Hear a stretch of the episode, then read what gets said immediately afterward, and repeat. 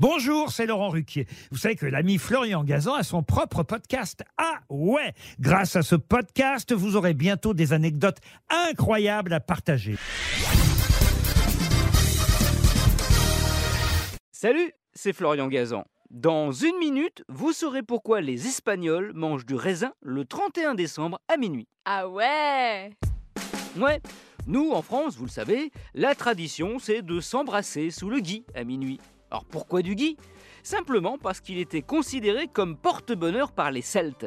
Comme ces feuilles restent vertes même en plein hiver, ils en avaient fait un symbole d'immortalité et donc de bonne santé.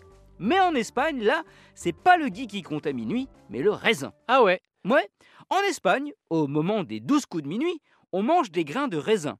Exactement 12. Un à chaque coup de cloche. Et si on réussit à le faire sans s'étouffer, on est censé avoir une année de prospérité. Mais le plus amusant dans cette tradition est son origine qui n'a absolument rien de religieuse, contrairement à ce qu'on croit. En fait, cette tradition, elle est purement commerciale. Ah ouais? Ouais, elle remonte à 1909 dans la région d'Alicante, au sud-est de l'Espagne. Cette année-là, la récolte de raisins a été si prolifique qu'il y a une surproduction. Quelques viticulteurs malins ont alors l'idée d'inventer de toutes pièces ce concept de raisin de la chance, des raisins qu'ils vendent par 12 grains pour se débarrasser de leur excédent de stock. Depuis, la tradition est restée.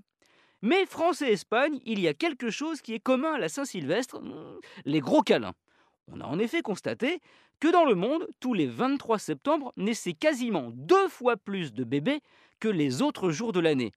En remontant 265 jours plus tôt, ce qui est la durée moyenne aujourd'hui d'une grossesse, les démographes sont tombés sur le 1er janvier. Conclusion, ce soir-là, dans l'euphorie du nouvel an, les couples ont tendance à se laisser aller. Un verre de trop, un contraceptif en moins, et hop, un bébé en route. Voilà pourquoi Cyril Hanouna, Bruce Springsteen et Patrick Fiori, nés un 23 septembre, sont peut-être des bébés du nouvel an. Merci d'avoir écouté cet épisode de Ah Retrouvez tous les épisodes sur l'application RTL et sur toutes les plateformes partenaires. N'hésitez pas à nous mettre plein d'étoiles et à vous abonner. Ce sera une première bonne résolution. A très vite et bonne année